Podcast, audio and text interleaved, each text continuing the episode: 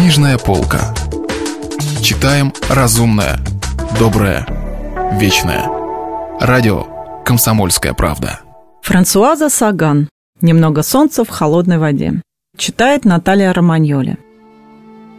И Лаиза уже прибежала, собранная, сосредоточенная. Женщины обожают изображать сестру милосердия. И первым делом запрокинула Жилю голову. «Сиди смирно. Немножко пощипит и все». А теперь воображает себя заботливой мамашей. «Мой мальчуган напроказил!» Что их так тянет устраивать нелепые комедии? Только что разыграли чисто мужской скетч на тему «Карликов не бьют». А теперь возвращение Жила Лантье к домашнему очагу и заговор его близких для его же блага. Жан в роли резонера журит подравшегося приятеля «Ай, ай, ай, нехорошо!» Элоиза разыгрывает домовитую хозяйку.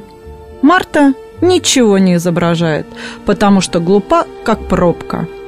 А иначе она подлетела бы с флакончиком спирта и протянула бы его Элоизе.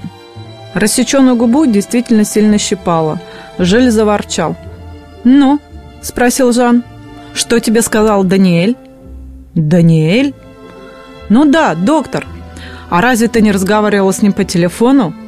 Жиль сказала это наугад сердитым тоном, намекая на всегдашнее отношение к нему своего друга.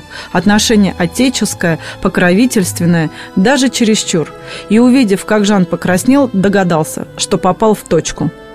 Итак, Жан действительно тревожился, и это вдруг испугало его, наполнило чувством поистине животного страха.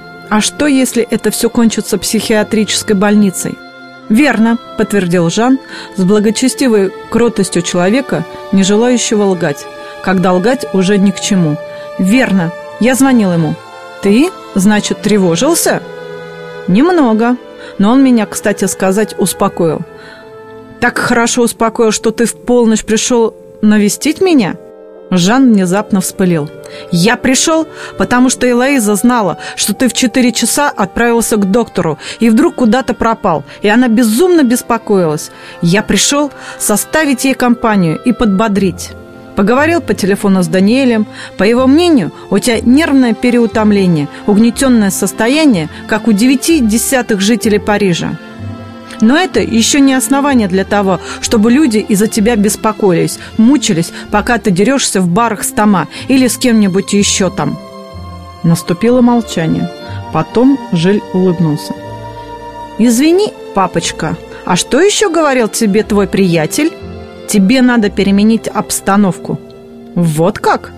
Газета преподнесет мне бесплатный билет, и я отправлюсь в туристическую поездку на Багамские острова. Верно?»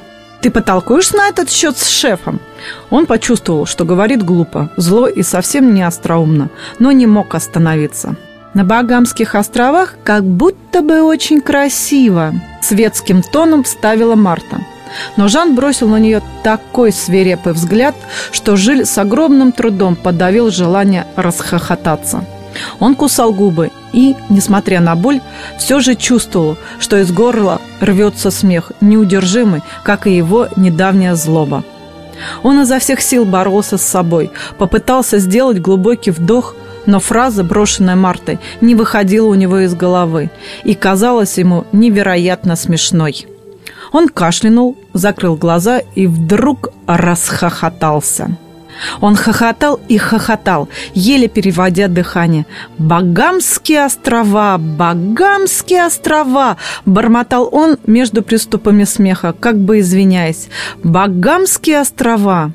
Багамские острова!» А когда он открывал глаза, то видел перед собой три озабоченных лица и принимался хохотать еще громче. Ранка на губе раскрылась.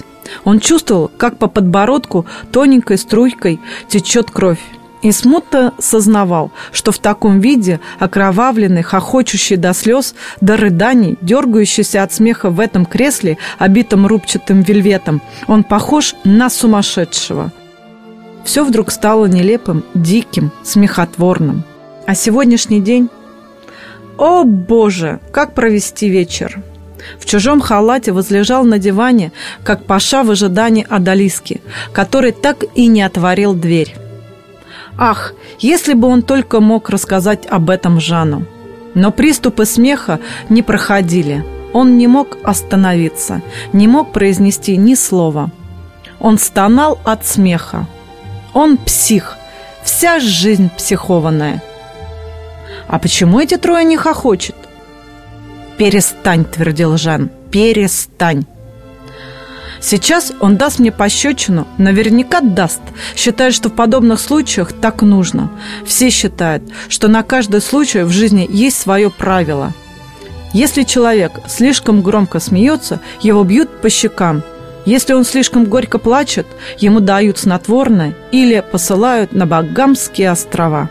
Но Жан не дал ему пощечины. Он отворил окно, Женщины укрыли в спальне, и приступ дикого хохота постепенно прошел. Жиль даже не знал, почему он так смеялся. Не знал он также, почему теперь по его лицу текут теплые, тихие, неиссякаемые слезы, и почему Жан протягивает ему платок, выдернув его из верхнего кармашка пиджака, светло-синий платок в гранатовую клетку, а рука у него так и дрожит.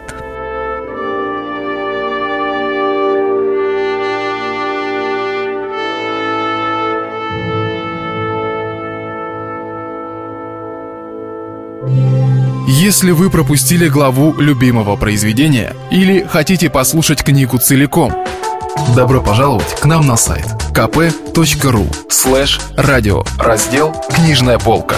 Книжная полка. Читаем разумное, доброе, вечное.